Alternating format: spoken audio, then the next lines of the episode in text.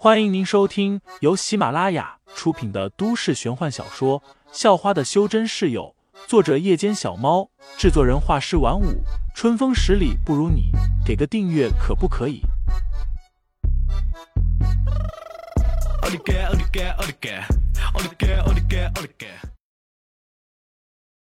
第一百五十二章被绑架了下。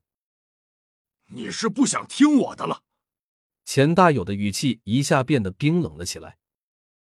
钱大虎一听，很是无奈，他还得跟着钱大有混饭吃，要是把钱大有弄生气了，那他就不好受了。妈了个巴子！挂掉电话之后，钱大虎望着潘晓林和庄云骂了一声，似乎是很不愿意让钱小友过来。废材已经回到了家，就在他刚想去异世界调查的时候。心里忽然有了一种不好的预感。那两个丫头怎么这么慢？该不会遇到什么事情了吧？废材心想，随后便拿出手机拨了几次潘晓林的电话，但是并没有人接听。接着又拔了几次庄云的手机，还是没人接听。不好了！废材暗骂一声，接着赶紧掉头往回跑去了。跑到红绿灯的时候。他碰到了一辆小轿车，一个没刹住就撞在了车门上。车上因为最近帮助警方破了一桩大案，刚庆祝完回来的魏雪茹心情正好，结果就突然被吓了一跳，发现有个人竟然闯红灯，还撞到了他的车上。魏雪茹赶紧刹车，但是等他下车之后，却发现撞他车的那人已经跑远了。真是不要命了！什么事情这么急？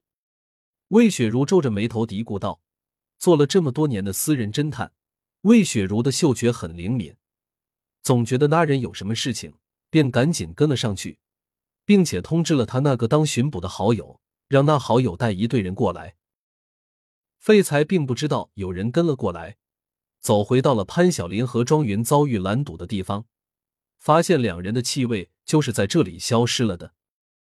因为修炼的关系，废材的各种感官都很灵敏，嗅觉也一样。随后，他又发现，两人的气味一直到街道的另一头就消失了，在那里，则是还残留着一股让人有些作呕的各种臭味。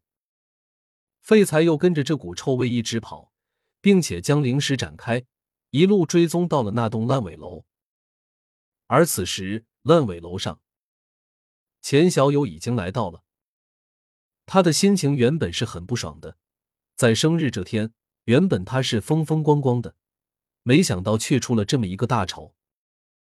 但现在，他看到了潘晓林和庄云这两个大美女之后，心情又变好了。嘿嘿，也不知道这是不是因祸得福呢？没想到竟然把你们两个给绑到了，哈哈哈！那个小逼崽子对我做的事，让我出的丑。不如就让你们来替他偿还吧。钱小友的目光在两人身上游移着，嘴角也有着一抹阴险的笑容，更是咽了咽口水。美女他见过多了，但那些都是庸脂俗粉，跟眼前这两个没得比。眼前这两个，一个显得古灵精怪，长着一双大眼睛，身材也火爆的很；另一个则是显得很乖巧，让人看了就不自觉的想去疼爱。可以说各有特色。我看你们两个也是那小子的女人吧？钱小友看着两人说道。潘晓林哼了一声，说道：“我劝你立刻放了我们，否则你会比刚才还惨。”庄云则是没说话，一脸愤怒的看着钱小友。死到临头还嘴硬。钱小友一点都不怕。刚才他是没有防备，而且只有一个人，才会被对方一脚踢飞的。现在他们这么多人在这，怎么可能还会怕？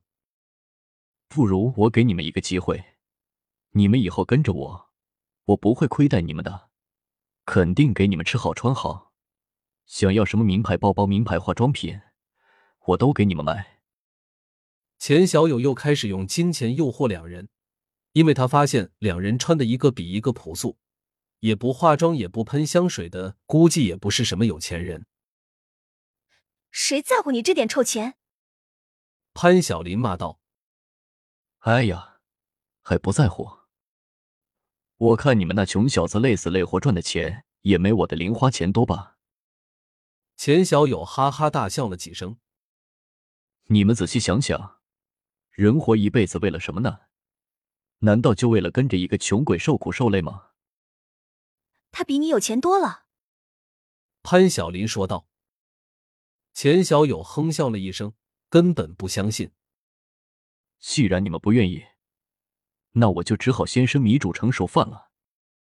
说着，他就要对潘晓林动手，一双大手朝着潘晓林伸去。就在此时，废材刚好赶到了，敢动他一根汗毛，你那双手以后就别想再碰女人了。